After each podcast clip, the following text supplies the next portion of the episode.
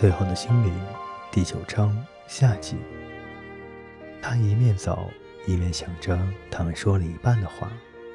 那则预言究竟是怎么回事呢？他回到林间空地的伙伴身旁，问了这件事。小精灵回想了一阵，背诵道：“大水覆盖大地，太阳消失，黑暗与寒冰降临，最后的龙与最后的精灵打破循环。”过去与未来相遇，新下的太阳闪耀天空，这是什么意思呢？我不知道。你外婆没有跟你说过下雨的事吗？她当然跟我说过下雨的事。那她怎么说？她说今天又下雨了，或者是遮一下再下雨呢，或者是毯子要发霉了。有一回她说屋顶在漏水。又有一次，他说青蛙都要住到这里来了。后来，在我第三次感冒的时候，哎，我有没有跟你们说过我第三次感冒的事？那一次鼻涕塞住了我的鼻子。后来，不是这些了，我是说，你外婆有没有跟你说过，在过去几年里为什么会这么冷？为什么会下这么多的雨？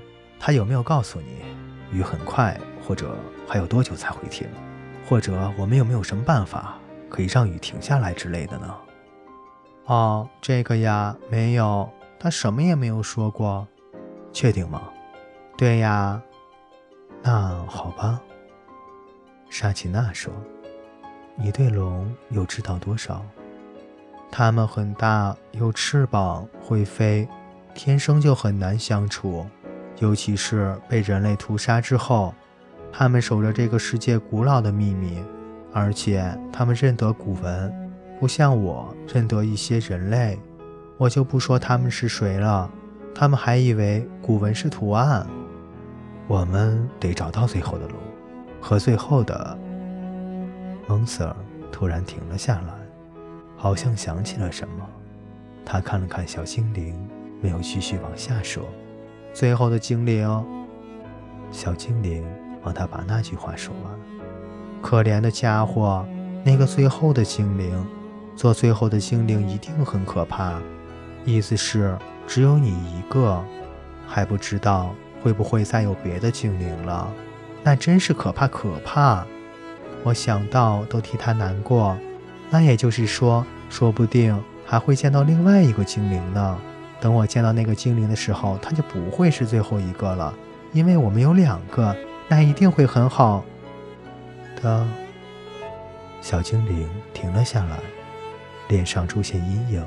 可是有我在，他就不可能是最后一个。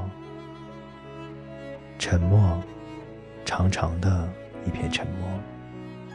我就是那个最后的精灵。沉默，漫长的沉默。突然之间，阳光消失，起雾了。一只鸟发出哎呀的叫声。沙琪娜弯下身来，把小精灵抱在怀里，把它抱得紧紧的，仿佛从来没有这样抱过似的。那只是一则寓言，我们不知道指的是哪个年代，说不定在一千年之后。有可能根本不是真的。说真的，预言常常是假的。小精灵脸色苍白，蓝绿色的眼睛里光芒尽失。说不定是两千年之后。蒙瑟同意，也许永远不会发生。他弯下身，伸手搂着小精灵，他们就那样站在雾里，成为一体。毛毛雨开始落下，他们却没有动。狗也挤了过来，四个伙伴在雨中紧紧地靠在一起。第一个懂的是沙琴娜，我们可以到树下躲雨。小精灵说：“这附近有一座灯塔。”他看起来精疲力尽，双眼无神。我听到水声。我们离一条溪流很近，离大力加城不远，河就在我们后面。我知道我们在哪里，这里附近有一座废弃的塔，塔顶还长了一棵树。你怎么知道的？我听到水声，而且我看过那张图，我知道我们在哪里。什么图？你在说什么？等一下再告诉你们。我们先找地方躲雨。他们辛苦地经过有刺的树丛，找到了那条小溪。溪水清澈，两岸长满了柔软的青草。离他们从树丛里出来不远的地方，有一小片空地，地上耸立着一座半塌陷的塔。塔顶果然长出了一棵巨大的橡树。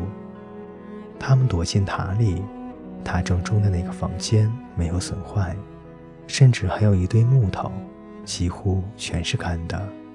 小精灵用来生了火。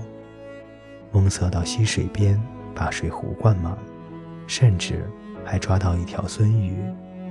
他向小精灵解释说：“他们别无选择，不是那条鱼死，就是他们统统饿死。”小精灵点了点头。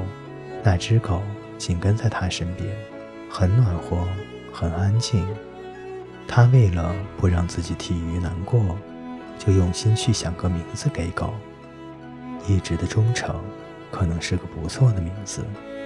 虽然有点长，那个永远不会抛弃你，永远不会离开你，永远会在你身边的，他们都死了，不再活着，除了他。再也没有任何精灵留下来，他是最后一个。